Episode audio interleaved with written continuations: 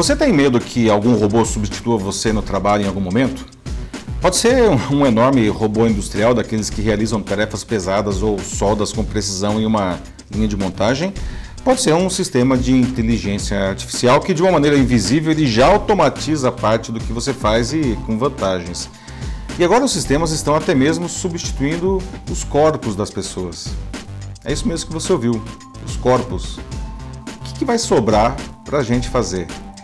Eu sou Paulo Silvestre, consultor de mídia, cultura e transformação digital, e essa é mais uma pílula de cultura digital para começarmos bem a semana.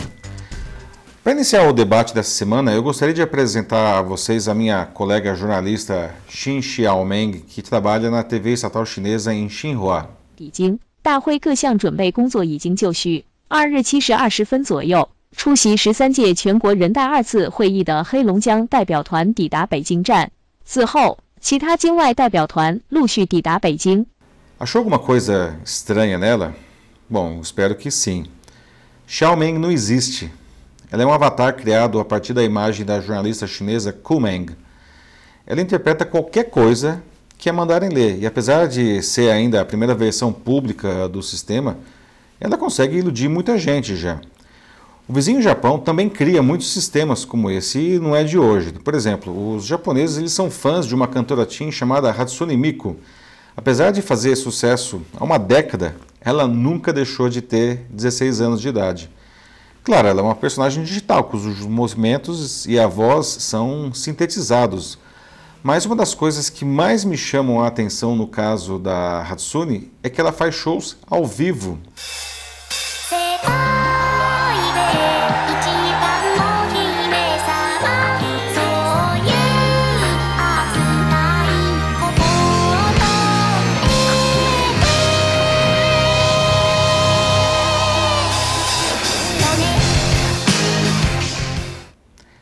Seja, as pessoas pagam para ir a concertos reais em que vem no palco apenas a projeção holográfica de uma personagem que nem existe. Nessa semana eu vi a notícia de um novo segurança virtual para empresas no Japão que fica em uma tela nos saguões das empresas. Desenvolvido pela, pelas empresas Secom e Docomo, ele tem reconhecimento facial para saber quem pode e quem não pode entrar. Ele também é capaz de conversar com as pessoas para, por exemplo, dar informações a elas. E as feições de seu rosto, elas tentam passar emoções para que a comunicação fique mais natural, por mais que ele seja um desenho sem a pretensão de fingir ser uma pessoa. O avatar, ele até mesmo se abaixa para falar com as crianças e ele é capaz de perceber problemas, como alguém passando mal. Como ele não é capaz de sair da tela, ele pede ajuda dos seguranças humanos num caso desse. Né? Esses são só alguns exemplos de avatares que estão substituindo a presença de seres humanos. Para entusiasta da tecnologia como eu, né, isso pode parecer muito legal. E é mesmo. Mas há muito mais coisa envolvida nisso tudo. Tá? Nessa semana eu participei de um debate sobre o futuro do trabalho e, inevitavelmente, nessas horas aparece o temor de que os robôs roubarão os nossos empregos. Bom, uma coisa é certa: o que puder ser automatizado será.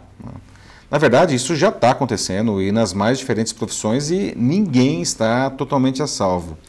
Os que defendem esse movimento afirmam que esses sistemas liberam os trabalhadores humanos de tarefas repetitivas ou demasiadamente demoradas para que possam se dedicar a atividades mais nobres que os sistemas não conseguem executar, pelo menos não ainda. Né?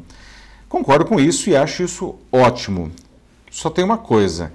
É verdade que os sistemas ainda não conseguem realizar essas tarefas mais nobres, mas será que os trabalhadores que foram liberados das atividades prosaicas conseguem?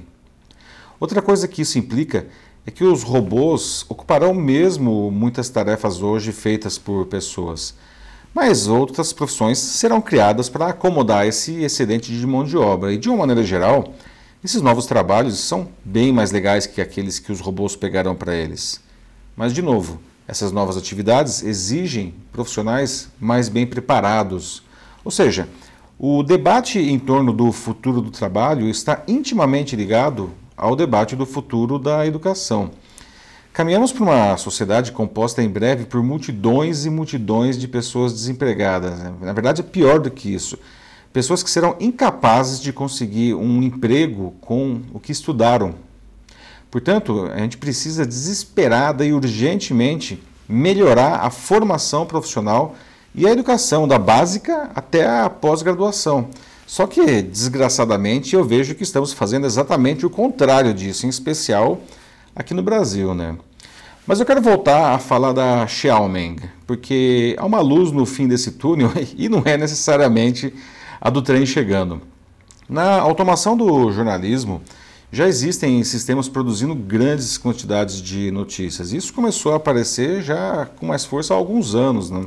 nas notícias que resumiam partidas esportivas e na previsão do tempo.